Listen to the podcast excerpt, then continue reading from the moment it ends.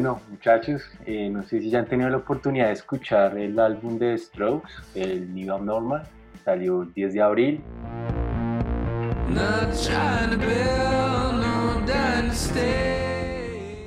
Salió para esta cuarentena, pues lo he estado escuchando, realmente tiene cosas muy interesantes. Eh, salió con el sencillo Bad Decisions y At the Door. Eh, este álbum tiene nueve canciones, ya pues volvió de Strokes. No sé qué han escuchado, cómo les ha parecido. Hola Jeffrey, pues bien interesante el álbum, hubo un cambio bien sustancial en el contenido que nos había presentado en años anteriores de Strokes, entonces pues fue una sorpresa y un regalo para la cuarentena. He estado escuchándolo de a poquito, eh, me, acompaña, me ha acompañado el álbum durante estos días y, y aunque no puedo decir que es el mejor, me parece que está bien hecho y, lo que me sorprende es el cambio que tuvieron, el cambio drástico que tuvieron en sus sonidos. Eh, bueno, ¿qué más? ¿Cómo van? Sebas. Sebas, ¿cómo vamos? Bien, bien. Eh, pues sí, yo también. Eh, no lo he escuchado completo, pero sí, digamos que The Strokes pues, es una banda de mi gusto, es una de mis favoritas. Em, digamos que lo que dice Brian es verdad. Eh, comparándolo eh, con, con, álbumes anteriores, se ve como, como la transformación que tuvieron en este álbum. Eh, aunque solo he escuchado dos, las que, como las, los sencillos que lanzaron antes de todo el álbum completo, At the Door y Bad Decisions.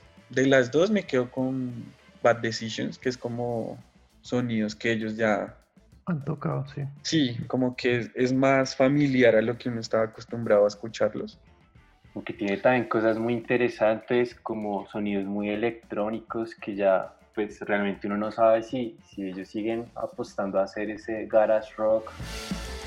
Yo creo que se transformaron como a lo que, pues a lo que se, se ha venido escuchando con, con, con, lo nuevo del indie, ¿no? Para mí, o sea, digamos, tienden a ser un poco como no sé, como un Foster de People o algo así, que ya le meten más, digamos que lo que a mí me gustaba más de, de Strokes era que manejaban esa guitarra así fuerte y pues era rockcito chimba. hay, hay, una mayor experimentación en la música. ¿Ustedes qué opinan? ¿Que el álbum, o sea, el estilo musical ha favorecido, el cambio de estilo musical favoreció a Strokes o, o les gustaría seguir escuchando lo que era antes? Pues que creo que eso que escuchamos antes no va a volver porque pues estos, estos manes ya es gente, gente de 40 años, ya muchos con hijos, su familia, pues ya no están como metidos en esa escena underground.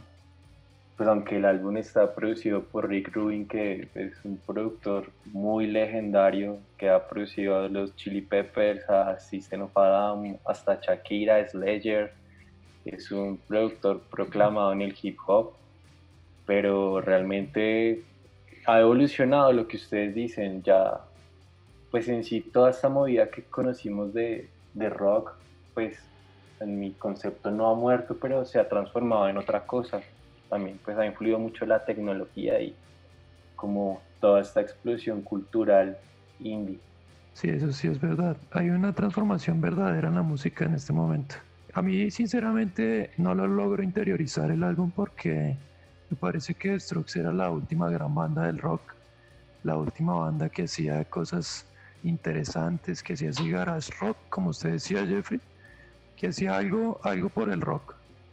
Y la transformación a, volverse tan parecidos a grupos que son más recientes, me parece que pues no está bien para mí, pero pues eh, entre gusto y gusto no hay disgusto, como se dice. Entonces, pues dejar que las cosas se transformen y quizás mejoren en un futuro.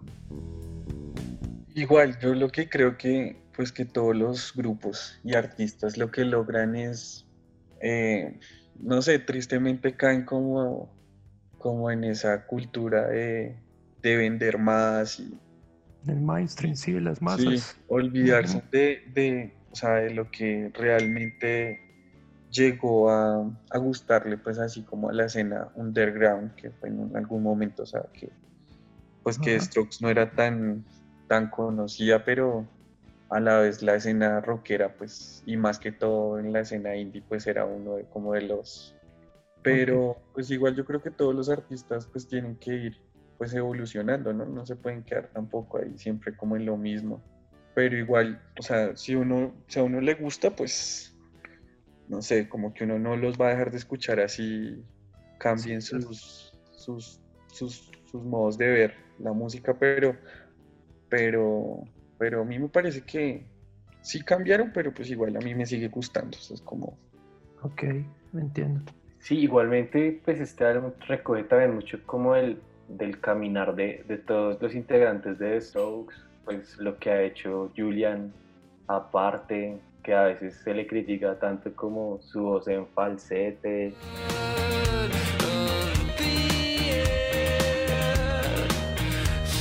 Y sus melodías pues como tan oscuras, como tan calmadas. Recoge un poco como de toda esa vivencia de ellos. ¿Ustedes en el 2001 dónde estaban? ¿Qué andaban haciendo? En el 2001 yo era muy chiquito, muy joven. Sí, yo Estaba creo en que el colegio, sí, en el colegio.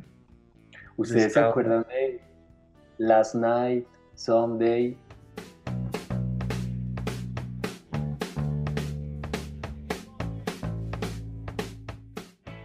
Sí, Sí, exacto. claro. Fueron pilares, fueron éxitos, pero eran diferentes al rock que se venía haciendo, por eso fueron tan, como tan... tan llamativos.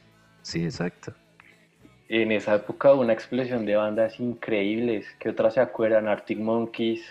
Arctic, los Arctic son también pilares en la música, hicieron cosas muy buenas y aunque ahorita están muy criticados, con su último álbum me parece que los han criticado bastante, pues fueron pilares, pilares con muchas canciones en aquellas épocas.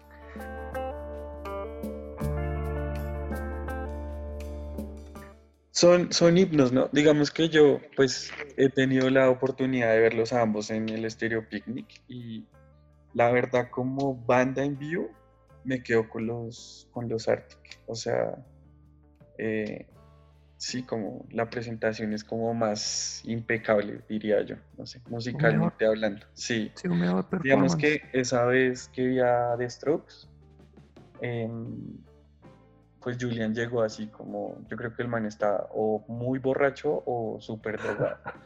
Entonces el man era así como, no saludó a la gente, era re antipático. eh, el man era como, yo me acuerdo que decía como, esto es lo único que tienen ustedes. O sea, el man pensó que pues todo el mundo se iba a enloquecer, pero no sé, la, el público del Picnic- rockstar. Sí, no, pero sí. mal. En cambio, mal rockstar, sí. En cambio, se me da el nombre del de Arctic Monkeys. eh, Alex Turner. Alex, Alex Turner, sí, el man, Mm. o sea, un frontman re teso, o sea, el man tenía casi La- todo, la todo el Ujú. Stereo Picnic ahí en esa tarima y no, fue brutal, o sea, fue... Y Qué envidia, Sebas. cosa que, sí, ese, ese show fue muy bacano. Y no, tocaron eso, tocaron como dos, tres canciones conocidas, o sea, pues las famosas, Ajá. y el resto ya eran canciones que nadie, nadie absolutamente cantaba. O sea, pues los fans, fans, obviamente se las sabían todos, pero de resto todo el mundo era así como quieto, eh, no, muy mal, o sea, no. Mal show. No, es que también se ve que por esos tiempos ellos tenían como una dinámica bien tensa, inclusive entre ellos, mientras que Arctic Monkeys pues se ven como un poco más consolidados como banda, Ajá, más como en el buen sí. rollo, Ajá. sí, no han tenido como tantas diferencias.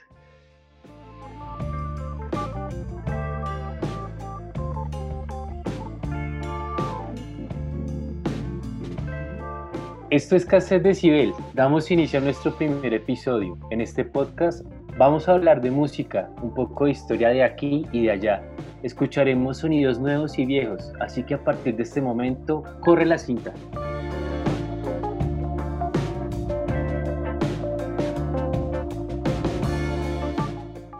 Bueno, nada pues ya escuchamos un poquito como de nuestras impresiones de, de, este álbum de The Strokes y pues como este sonido indie, indie rock, que en 2020 no es igual al del 2002. Pero entonces no sé, ¿qué podríamos hablar del indie rock? Ya tenemos como un imaginario de qué es, pero realmente indie rock es lo que creemos que es o de dónde viene eso, qué. Ustedes que de pronto tienen en su cabeza de indie rock o de indie cuando escuchan indie, ¿qué piensan? Pues Jeffrey, buena pregunta, buena pregunta, porque el indie abarca muchísimas más cosas que la, que la música como tal. Estaríamos hablando de una subcultura más eh, reciente, una subcultura contemporánea, en la que se mezclan diferentes cositas. Eh, pues primero el concepto indie, como su palabra lo indica, es independiente, ¿no? Y desde siempre ha habido eh, pues gente que se dedica a hacer arte y que trata de, demostrarle al mundo de forma independiente, o sea, a través de sus propios medios. Entonces de aquí viene el término de indie. Y si ya hablamos más hacia, hacia el indie rock, que es un, un género, me parece que es un género más reciente, eh, se ha desarrollando en la década de los 2000 con algunas bandas, como hablábamos de Strokes, con Arctic Monkeys, que han ido desarrollando ese estilo y esos sonidos que, que se han dejado influenciar de otras bandas como antiguas, eh, que no eran tan conocidas, que eran bandas B-sides, así bandas que solo escuchaban los verdaderos fans. Entonces creo que el, indie es ese sonido distinto, sonido independiente, sonido solo para algunos, pero que, que ha tomado mucha fuerza en la actualidad. O sea, coloquialmente indie sería el sonido o el trabajo de los que no se vende según entiendo el término, sí, si hablamos estrictamente del término, sí, porque estamos hablando de, de, los que, de los productores o de la gente que hace arte, pero que, que la hace ellos mismos, que no necesitan de grandes compañías que, que distribuyan su trabajo y que se queden con, con sus cosas, que, que, tengan como ideales diferentes y que los hagan cambiar su arte. Me parece que la música mainstream o la música más conocida de pronto pierde esa esencia, esa esencia de autor.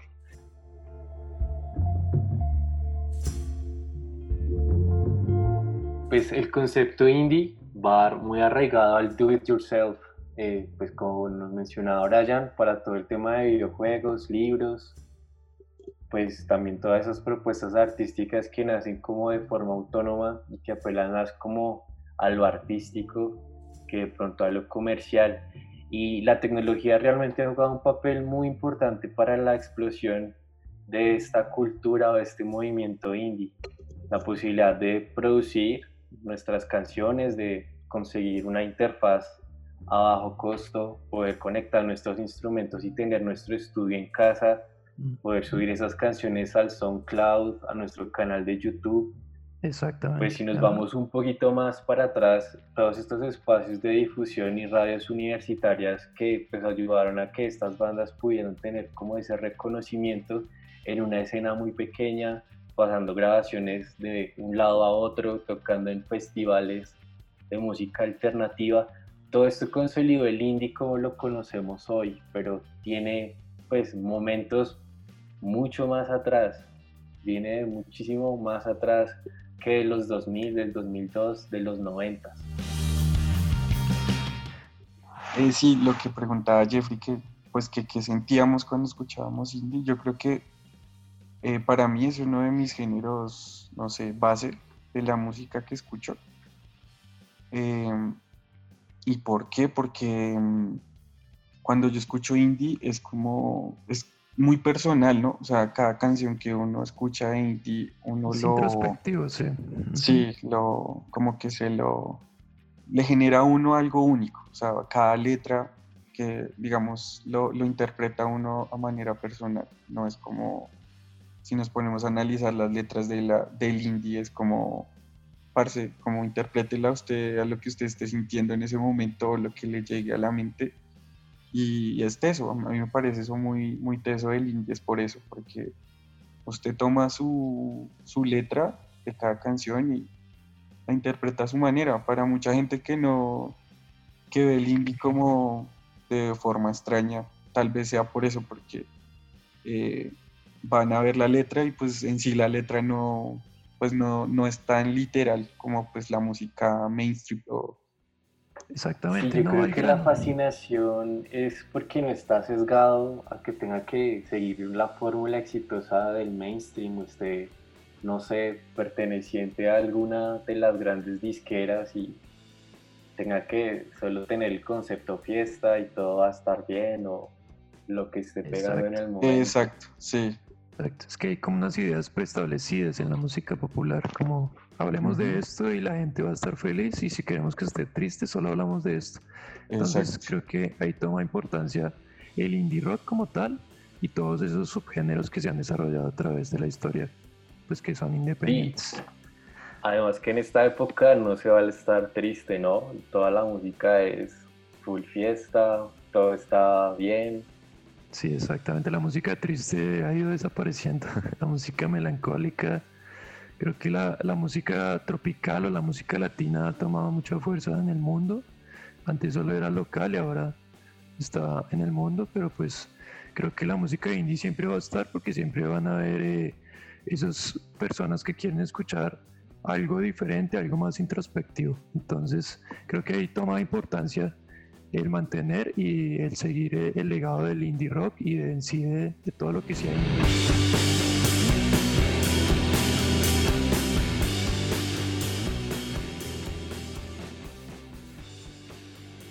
Síguenos en nuestro siguiente episodio.